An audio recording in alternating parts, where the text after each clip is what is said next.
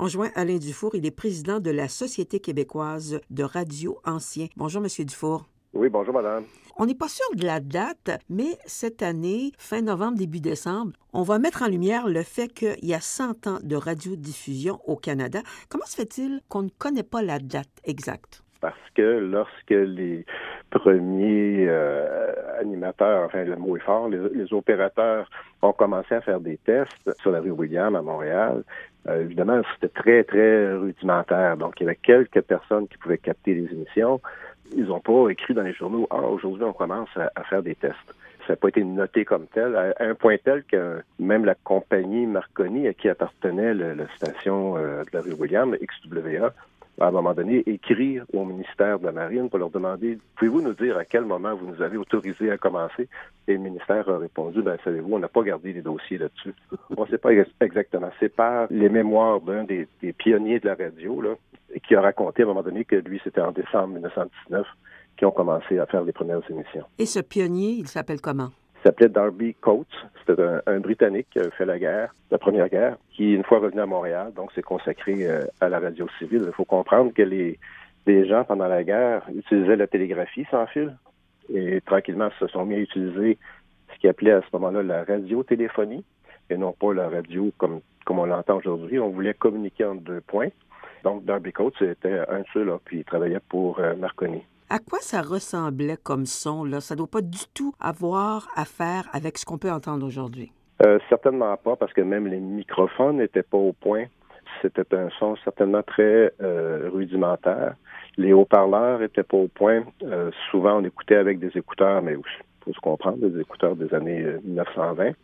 Sinon, le, le haut-parleur qu'on avait, parfois, ça pouvait ressembler à un cornet de gramophone.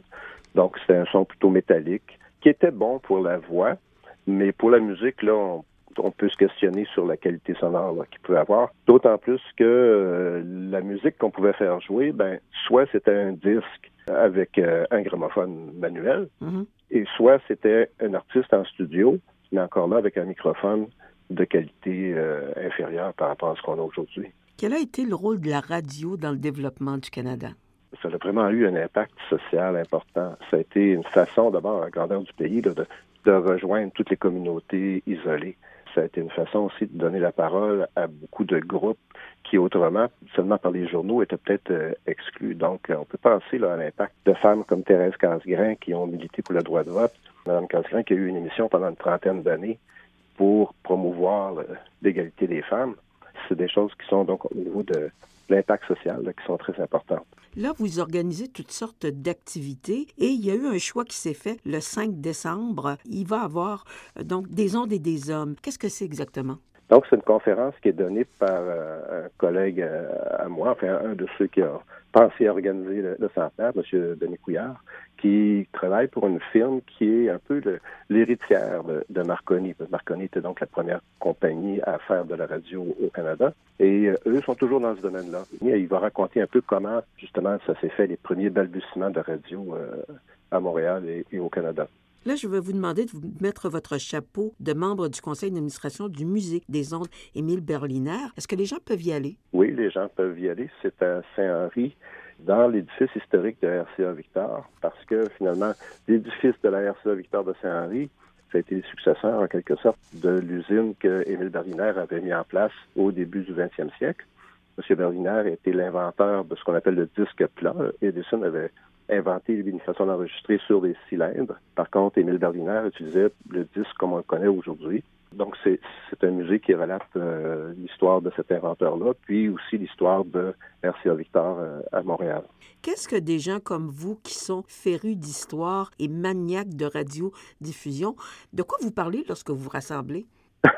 De quoi on parle? Je dois dire que dans l'Association de collectionneurs de radio anciens, c'est peut-être plus l'aspect technique qui, intéresse les gens.